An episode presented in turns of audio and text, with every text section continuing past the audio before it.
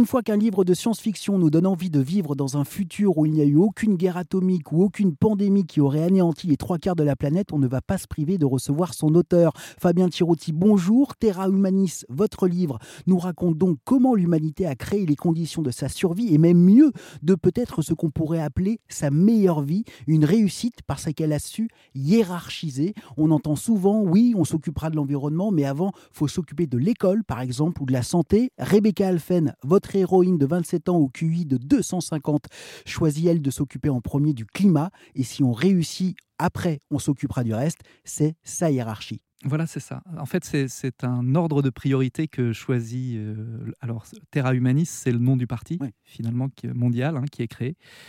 Et donc, euh, et Rebecca Alphen, qui est cette fameuse un peu surdouée, euh, elle est, c'est plus une, un, outil de narration, c'est-à-dire qu'elle représente l'ensemble du parti, quoi, finalement. Vous, son, son QI, c'est l'image de, de l'intelligence collective, en, en, quelque sorte. Et donc, il est évident que la première chose, avant tout le reste, c'est de sauver euh, l'humanité du réchauffement climatique. Mais pourquoi une telle chose aussi simple et évidente, et on le voit de jour en jour, de plus en mmh. plus, pourquoi aujourd'hui c'est encore matière à discussion? Parce que l'être humain est un être de présent et que ça, c'est dans le futur. Et qu'on est comme la grenouille dans, son, dans sa cocotte minute. Euh, euh, si, si on la jette dans l'eau brûlante, elle s'enfuit. Si on la met dans l'eau et qu'on monte petit à petit la température, bah, elle reste là jusqu'à ce qu'elle meure. Et, et, nous, on est des êtres de présent.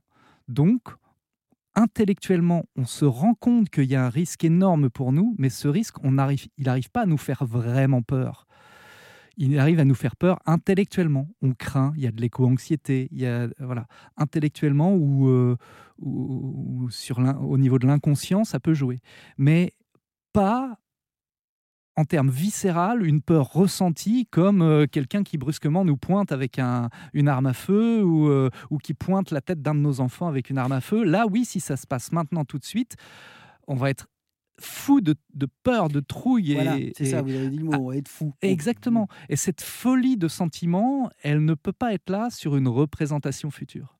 Mais alors, du coup, tant mieux. Alors tant mieux et tant pis parce que malheureusement tant mieux parce que du coup euh, on, peut réfléchir, mmh. et tant pis parce que si on était pris de cette peur peut-être pas aussi forte mais si on était pris d'une véritable peur alors là presque tout le monde ferait, ferait des choses. La peur plus la solution égale l'action. Et oui mais c'est que vous vous avez la solution. Bah, pas, pas, pas, que moi, je pense que. Mais toutes les solutions, parce que à ce moment-là, là, on parle vraiment de fiction. Hein. Mmh. Mais si effectivement l'humanité était comme ça, ma solution ne serait même pas euh, intéressante. Il suffirait de faire de la décroissance, effectivement, de revenir. On, on serait une ruche, et donc les êtres humains reviendraient. À, un mode de vie de proximité. Euh, et peut-être que ce serait bien. Peut-être qu'on n'aurait pas besoin d'inventer de, une solution euh, qui s'appuie qui s'appuie sur. Euh, voilà. Parce que vous, votre solution, enfin vous, n'est pas très un, peu contraignante. Hein, oui, mais elle est. C'est pas l'objectif essentiel. Elle, parce qu'elle s'appuie sur l'humain et sa sensibilité et, sa manière d'être et de faire. Et elle veut euh, coaliser finalement tous les gens qui, qui, peuvent être intéressés par l'idée. Et donc, moins on va les prendre à la gorge, comment dire? Alors, parmi les êtres humains, il y a ceux qui sont favorables à la décroissance, donc eux, pas de problème, ils, agissent très bien, génial, c'est super. Par contre, il y a tous ceux qui sont neutres, c'est-à-dire ouais, décroissance, j'en fais un petit peu, mais bon, euh, je prends quand même l'avion une fois par an, euh, ou voilà, euh, ils en font un peu quand même de décroissance, mmh. mais pas trop. Et puis il y a tous ceux qui sont résolument contre. Non, mais moi sûrement pas. Je vais, je vais profiter de la vie et puis advienne que pourra. T'as des enfants? Bah oui. Bah voilà. ok, très bien.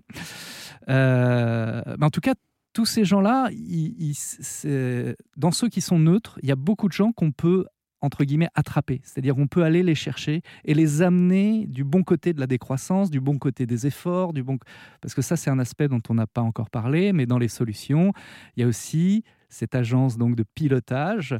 Elle va piloter des grandes campagnes de, de motivation dans le monde entier, dans toutes les langues, en s'appuyant sur les données culturelles de chaque pays pour euh, que tout le monde ait l'impression d'agir en même temps, qu'on puisse plus dire bah pourquoi je ferais quelque chose alors que les Chinois ne le font pas, ou les Américains, ou ceci ou cela, ou pourquoi moi et pas les autres. Euh, Avec cet élan commun Et en même temps, on peut réussir à aller récupérer beaucoup de gens parmi ceux qui sont euh, qui voudraient bien mais qui ont le sentiment que ça sert à rien.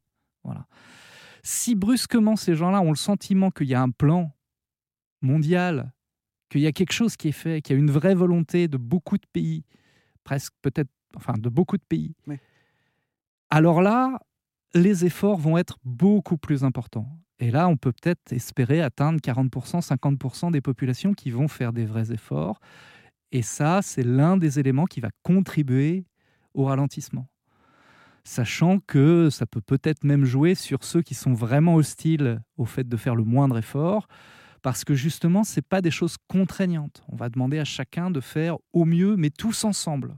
Donc même des petits efforts en plus de ceux qui sont vraiment hostiles, eh ben, ça va jouer aussi parce que sur la masse mondiale, ça aura quand même un effet qui va se cumuler aux efforts des autres. Voilà. On va, euh, One team. Oui. enfin voilà. One, team pour euh, One Planet. Voilà, c'est ça. Pour, euh, en tout cas, pour fédérer le maximum de gens possible, sachant qu'évidemment, c'est très dur avec l'humanité. Est-ce que, est -ce que vous y croyez?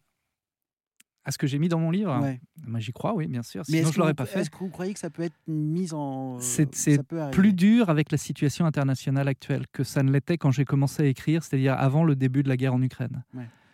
C'est plus dur aujourd'hui, c'est beaucoup plus dur. En même temps. En même temps, c'est beaucoup plus dur. Euh, en même temps, ça peut aussi être si. Alors compliqué quand même. Hein. Euh, si Terra Humanis existait, si le parti réussissait, et je pars du principe que c'est possible, hein, si le parti réussissait à avoir une forte influence politique dans de nombreux pays en même temps, alors oui, peut-être que ça serait même un élément pour décoincer certains éléments de politique internationale, mais c'est quand même pas mon propos essentiel, donc ça m'embête de m'engager là-dessus. Je vais dire sans doute plein de bêtises, parce que, euh, euh, alors l'un des éléments qui est présent dans le livre quand même, c'est que le plus grand danger pour l'humanité, c'est le manque de confiance en l'autre. Et on le voit bien euh, au Moyen-Orient depuis 70 ans, ce qui fait capoter à chaque fois les, choses, c'est le manque de confiance en l'autre. Et donc ça, c'est dans le livre vraiment à plusieurs moments, il y a cette réflexion sur euh, est-ce qu'on se fait confiance et on a une chance de réussir, est-ce qu'on se fait pas confiance et on va forcément échouer?